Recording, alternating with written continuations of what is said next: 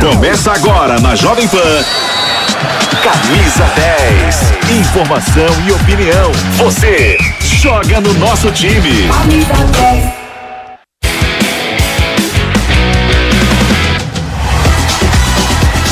Oi, gente! Pode chegar e começamos nosso programa com aquela sensação de aperto, de sufoco, de sofrimento.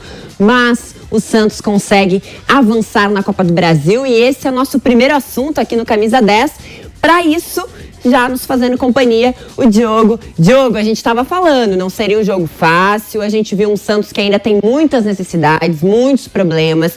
É o primeiro jogo sob comando do Fabião Bustos.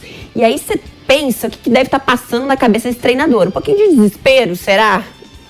Muito bom dia, Bibiana. É isso aí. Ontem a gente antecipou o Fluminense do Piauí, adversário do Santos nessa segunda fase da Copa do Brasil. Vinha de uma temporada invicta. É um time difícil de ser batido, ainda mais dentro da sua casa. A gente pôde ver que o gramado estava em péssimas condições, o que dificulta ainda mais o time que tecnicamente é superior no caso do Santos. Um primeiro tempo horrível, a equipe do Fluminense saiu na frente, poderia ter feito um placar ainda maior no primeiro tempo. Na segunda etapa, o Santos voltou diferente, um pouco mais organizado, um pouco mais propositivo e conseguiu até o primeiro gol no comecinho do segundo tempo. Gol mal anulado, o Santos uhum. continuou no ataque. Teve o Ricardo Goulart ali de camisa 9. Aí, méritos para o Fabiano Bustos, que fez essa mudança, colocou um jogador tecnicamente é, superior ali na parte do ataque e o Santos conseguiu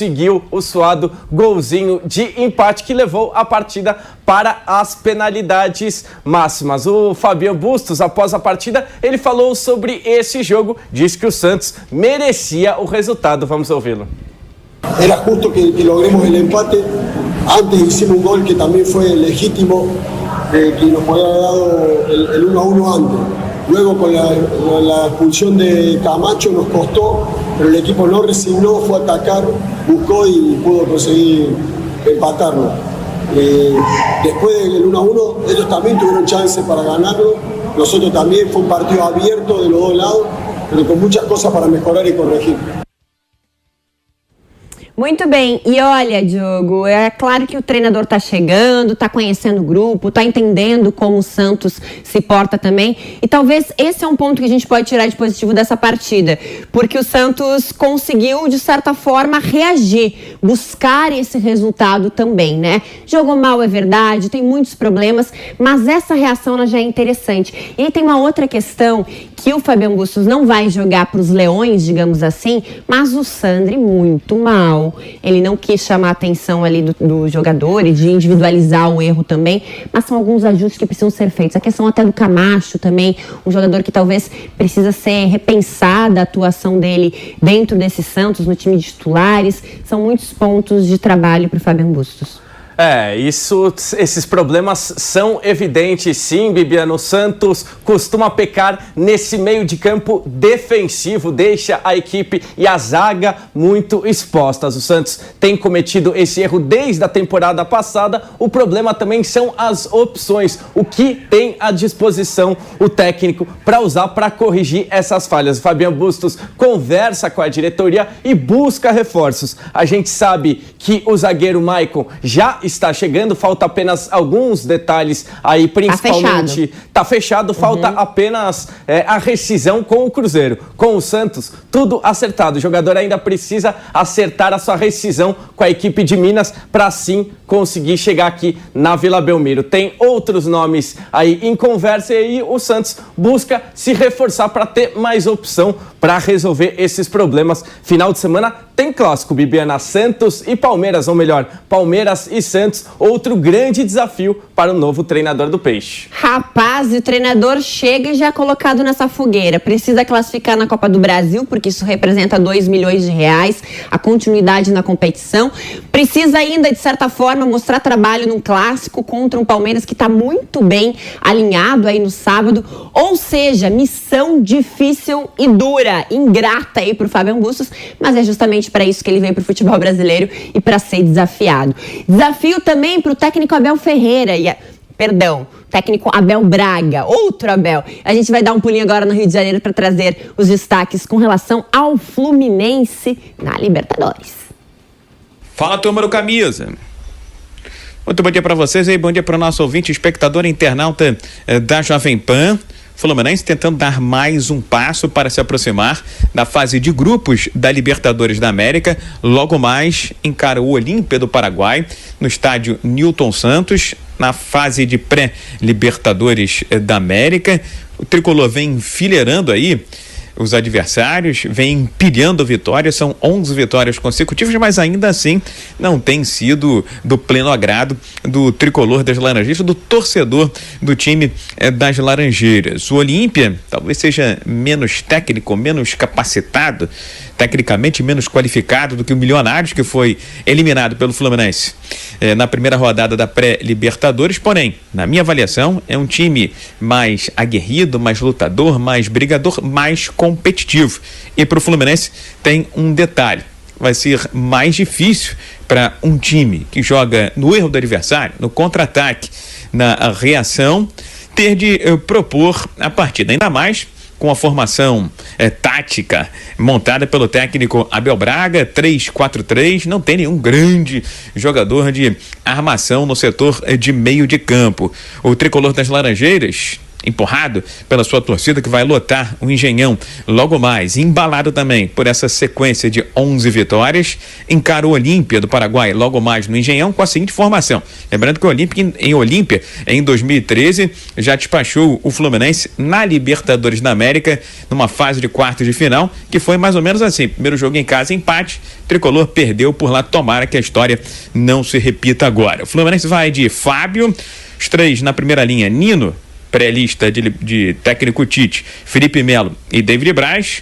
A segunda linha tem Calegari, Iago Felipe, André e Cristiano, o Cris Silva. E lá na frente o Pernalonga, Luiz Henrique, numa beirada, numa ponta. Na outra ponta o William Bigode. E com homem de referência, como homem de frente, o gringo, o argentino Cano, que substitui Fred, que continua lesionado, se recuperando de uma contusão na coxa. Bibiana.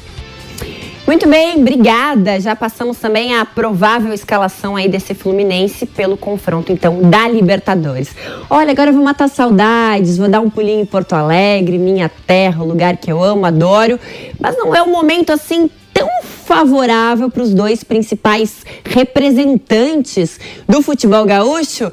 É isso, Arthur Cipriani. Bom dia para você, seja bem-vindo aqui ao nosso Camisa 10 um Grêmio um Internacional fazendo então a disputa desse Grenal depois de todos os acontecimentos que a gente teve e do cancelamento do último encontro entre esses dois gigantes, num momento de crise para os dois lados. Dá para se dizer que a gangorra tá pior para algum dos lados aí, Cipriani, ou para os dois lados o negócio tá feio? Seja bem-vindo. Olha, situação muito complicada. Boa tarde para ti, para todos que nos assistem e nos ouvem. Realmente situação extremamente complicada para os dois lados. O Grêmio eliminado da Copa do Brasil pelo Mirassol e o Inter pelo Globo. Pois é, fatos inusitados. O Grêmio vem num momento bem complicado, tem desfalques para o jogo. O Vila Sante retorna após a agressão sofrida no atentado do Grenal. Ele que teve aí uma boa recuperação, vai estar provavelmente também entre os titulares. Tem o desfalque do Diego Souza e Ferreirinha e já no lado internacional tem um emocional muito abatido que é o fato de ter sido eliminado por um clube da quarta divisão, com uma folha salarial irrisória, um valor que não representa nenhum salário de um jogador do Internacional hoje. Há uma grande movimentação. Houve também muita questão sobre o treinador, que teria pedido demissão após a eliminação, não queria mais treinar o Internacional, só que foi convencido pelo presidente Alexandre Barcelos de seguir para o comando internacional. Então, os dois times chegam em muito baixa. Fala-se até que será o Grenal dos Horrores, né? o Grenal de número 435, como é conhecido aqui no sul do estado, cada Grenal tem uma numeração. E aí o que acontece? Os dois clubes precisam vencer. O Internacional muito mais, pois assim garante a classificação na próxima fase aí do Campeonato Gaúcho. O Grêmio já está classificado. Mas sabe-se que Grenal é Grenal e serve sim também para arrumar a casa. Então, uma grande movimentação espera-se também no lado dos torcedores, né? Como houve muita polêmica no último jogo, que não aconteceu, na verdade, devido aos protestos e aos atos infelizes, a gente pode dizer, que aconteceram, a Brigada Militar aqui no Sul vai fazer uma escolta bem diferenciada para as duas equipes, para que não ocorra nenhum problema e que o jogo hoje possa acontecer. Cipriane, trazendo mais detalhes com relação até esse clima que precisa ser preservado, o clima da paz, no caso, algum tipo de ação dos dois clubes, algum posicionamento específico para que se trate essa questão com a importância que ela merece também? Sim, as duas equipes já divulgaram também nas suas plataformas, nas suas mídias sociais, várias campanhas de conscientização, pedindo que os torcedores vão ao estádio realmente para torcer, para ter aquele clima de festa, aquele clima de alegria. Sim, aquela flauta, aquela rivalidade, ela sempre vai existir, mas que haja aí sim uma contenção de ânimos, que todo mundo esteja bem ciente e possa aí assistir o espetáculo que é o futebol a Brigada Militar, vou reforçar isso, faz uma grande movimentação em comum acordo com o governo do estado e também em comum acordo com os clubes, para que nada ocorra. O horário do jogo foi alterado, teve alterações também na rota de torcedores e das equipes para que cheguem ao estádio sem problema nenhum. Muito bem, Arthur Cipriani, diretamente de Porto Alegre, trazendo os destaques então da dupla Grenal e desse Grenal que a gente torce, mas com toda a nossa energia para que seja o Grenal da paz. Vamos passar limpo as prováveis escalações então dos dois times. A gente tem aqui uma prévia do que pode ser. Começamos com o Internacional e aí a gente tem aí no campinho os nossos jogadores. Daniel Aí temos Bustos, Kaique, Vitor Cuesta, Moisés, Gabriel Lisiero, Tyson no meio, Tyson retornando também esse Grenal, ele que passou por problemas familiares depois de perder o irmão, um momento muito delicado, Edenilson, Maurício e lá na frente o David, esse deve ser o internacional aí então de logo mais que a gente deve acompanhar. Vamos então para a próxima escalação, só que ali tem só um erro, né? A gente colocou o Diego Aguirre como treinador do Internacional, sabemos que ainda é o Cacique Medina, o treinador do Inter. Essa comissão foi mantida por decisão então da diretoria colorada. Aí temos então o provável Grêmio que deve estar em campo neste Grenal com Breno no gol, Orihuela, Jeromel, Thiago Santos, o Bruno Alves e o Nicolas lá na ponta. Aí o retorno do Vila Sante, que infelizmente foi atingido aí no último Grenal, né? Precisou ir para o hospital também com sangramento, estava com uma, um provável traumatismo craniano também, uma situação bem delicada. Aí o Campas, aí temos Janderson, Rildo e lá na frente o Elias. Esse deve ser o Grêmio, então, de Roger. Bruno Prado já está por aqui. Bruno, a gente falou muito aqui, questão da paz. Parece que a gente só tem isso para debater, mas é, é, triste, né? A questão da paz, a questão desse clima desse Grenal também. E um momento de pressão que é para os dois lados, porque nenhum time está vivendo o seu melhor momento, aquele mar de rosas. Como é que você vê, olhando para o campo mesmo, o momento desses dois times? Mais difícil para algum lado? Como é que tá? Bom, Bibiana, acho que é mais difícil, talvez para o Grêmio, se bem que o Inter foi eliminado pelo Globo do Rio Grande do Norte, né? Uhum. Eu coloquei o Grêmio porque o Grêmio foi rebaixado, além de tudo, né? O Grêmio vai jogar a Série B do brasileiro. Mas o Grenal, ele sempre mexe, como qualquer clássico, ele mexe muito com os times, tem um peso maior, não é só uma disputa por três pontos no Campeonato Gaúcho, é um peso, ainda mais com esse momento. É, eu, eu vejo assim o, o Inter com um time, na teoria, um pouco mais estruturado, mas o novo técnico ainda não encaixou. O time com Medina não jogou bem. O Grêmio, até por não ter o mesmo, a mesma grana que vai de Série A, eh, na Série B vai ser diferente, ele segura um pouquinho, tem alguns garotos bons, mas é jogo equilibrado. Espero que seja um bom jogo. Normalmente o Grenal é muita briga e pouca bola. Tomara que ele jogue um pouquinho mais, só que eu acho que vai ser um jogo travado, como quase sempre. Como é que você viu essa decisão da diretoria colorada de manter essa comissão técnica? Porque também foi uma decisão que passou pelo próprio vestiário. Muitos jogadores pediram que o Medina fosse mantido, que essa comissão fosse mantida. Como é que você está vendo essa questão? Porque o trabalho dele é, é ruim, né, Bruno? Sim, por enquanto no campo o time vai muito mal acabou caindo o Paulo Brax, né, que era o diretor de futebol, mas o treinador permaneceu. É a questão de você ter convicção no que você está fazendo. Se a diretoria do Inter acredita que ele é o técnico que melhor é o melhor para o Inter, ele foi escolhido há pouco tempo, acho que deve dar tempo para o cara. Eu confio, eu contratei ele, tenho meus motivos. É, imagino que tenha sido feita uma avaliação para contratar esse, esse, treinador. Se eles acreditam nele, tem que dar tempo para trabalhar. Até porque essa direção, desde que assumiu, já teve o Ramires, já teve o Aguirre e agora o Medina. Eles têm um ano e pouquinho. Não deu nem tempo de é. atualizar nossa arte ali. Sim, estava o Aguirre lá ainda. Então, pô, em um ano e pouquinho, eles assumiram no início de 2021, eles tiveram três treinadores, então, pelo menos para alguém eles vão ter que dar um tempinho, mas não sei até quando é esse tempo. Derrota no Grenal? Não dá para saber. Eu não, não acredito muito assim na convicção dos dirigentes brasileiros.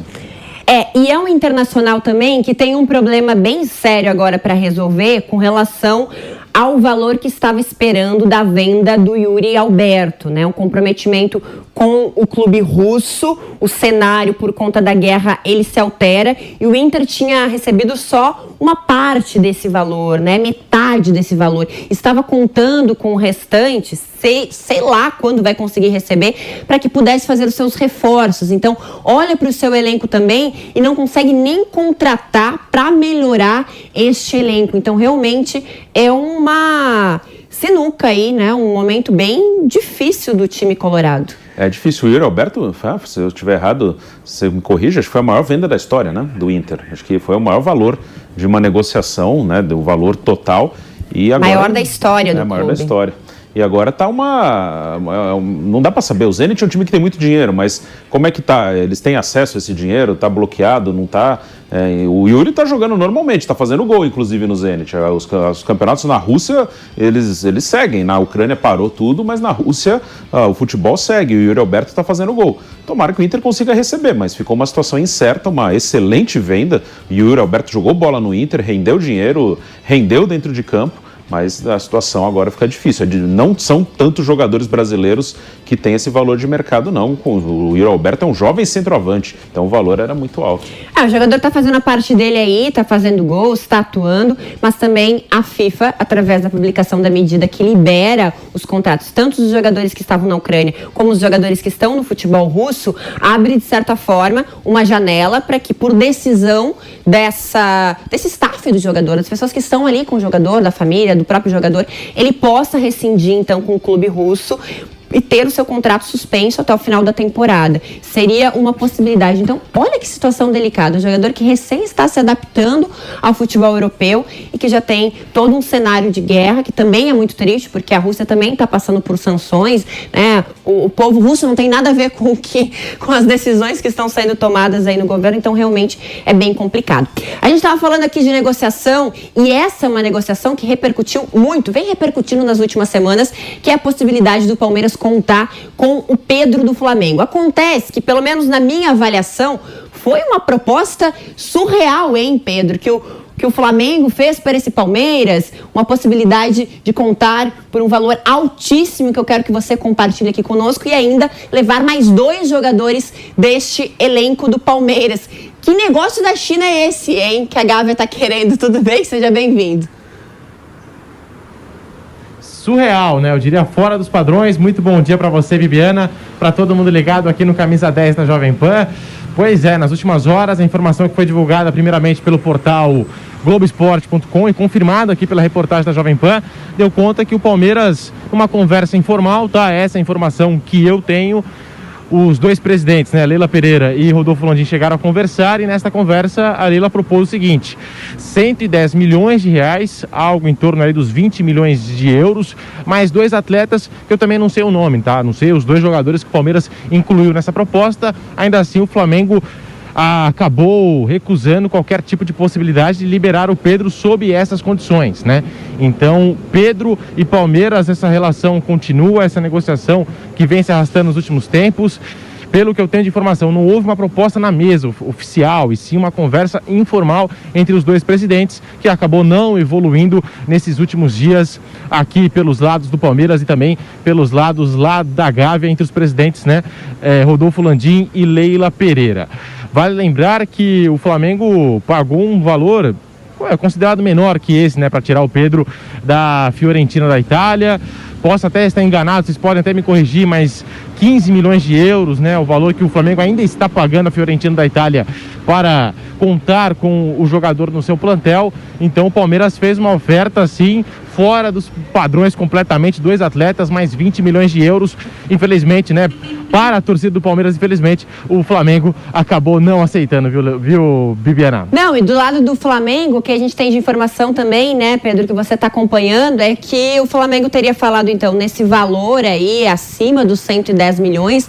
A tentativa de ter o Patrick de Paula e o Gabriel Menino, na minha opinião, dois ativos do clube, uma situação bem delicada. Eu quero que a gente fale também um pouquinho rapidamente, claro que o assunto é clássico, mas eu queria que você tentasse colocar este assunto junto com a preparação para o clássico, com relação a como está repercutindo as declarações da Leila, porque a Leila deu uma entrevista em que ela assume a tentativa de negociar com a torcida organizada, um valor que ela teria cedido aí para que essa torcida fosse para Abu Dhabi, depois retirou essa oferta. Como que fica isso percebido nos bastidores, Pedro, dessa relação de tanta proximidade com a torcida organizada e uma relação que ela não é bacana também quando você publicamente naturaliza essa tentativa de tentar até comprar, digamos assim, a tranquilidade ali na relação. Queria que você falasse disso e aí para encerrar os preparativos deste Palmeiras que tem pela frente o clássico contra o São Paulo.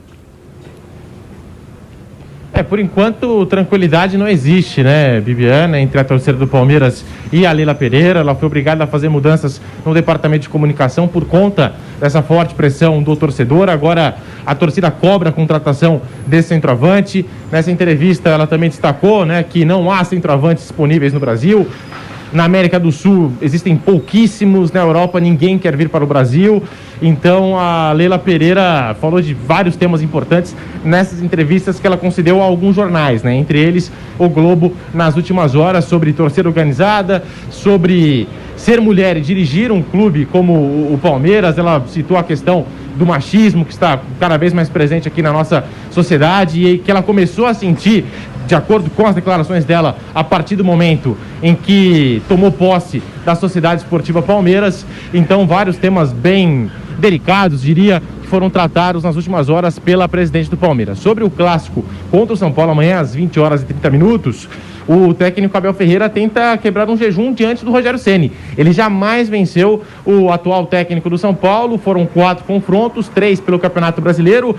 O Rogério Ceni venceu dois ainda pelo Flamengo, um com o São Paulo, aquele antes da decisão da última Copa Libertadores, em que o Abel mandou a campo um time misto, reserva. O São Paulo foi lá, venceu por 2 a 0 e sem contar na Supercopa do Brasil, o jogo terminou empatado 2 a 2 entre Palmeiras e Flamengo e nas penalidades melhor para o time do Rogério Ceni. Ou seja, o Abel Ferreira nunca venceu o técnico do São Paulo, vai tentar quebrar essa marca amanhã. O Palmeiras se representou ontem aqui na Academia de Futebol. Rolou um evento muito legal, muito especial do Abel Ferreira com os funcionários do clube. Começou a distribuição do livro que ele lançou aqui no Brasil, né? E a gente também está na expectativa para receber esse livro do Abel. Amanhã tem Palmeiras e São Paulo, São Paulo e Palmeiras no Morumbi às 20h30. Bibiana.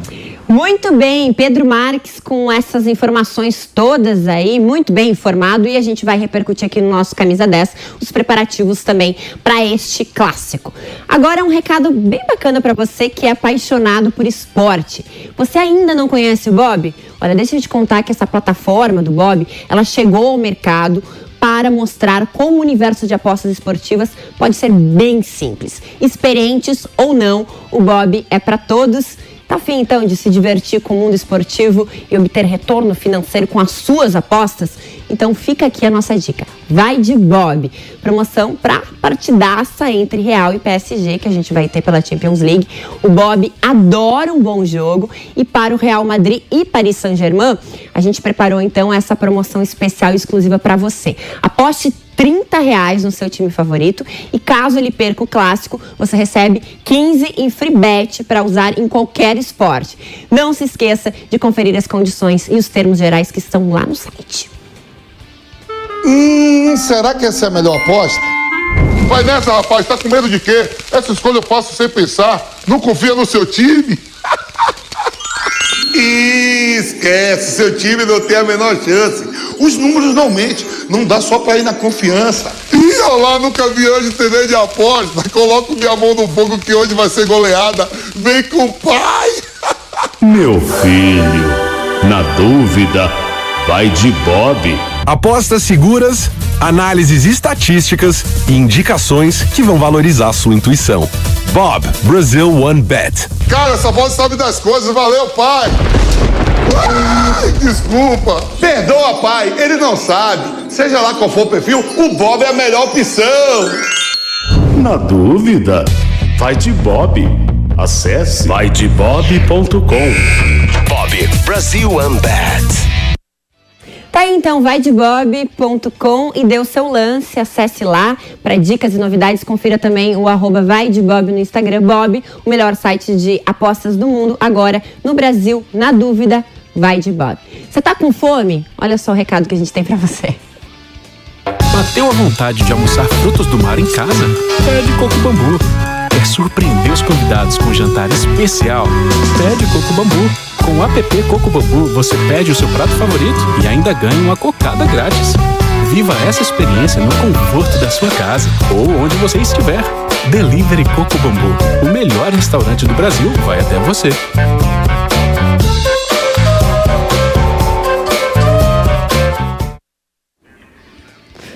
Muito bem, hora de falarmos de São Paulo por aqui. A gente trouxe as informações do outro lado do Palmeiras. Agora ele, que finalmente voltou de férias, alguns diazinhos de descanso.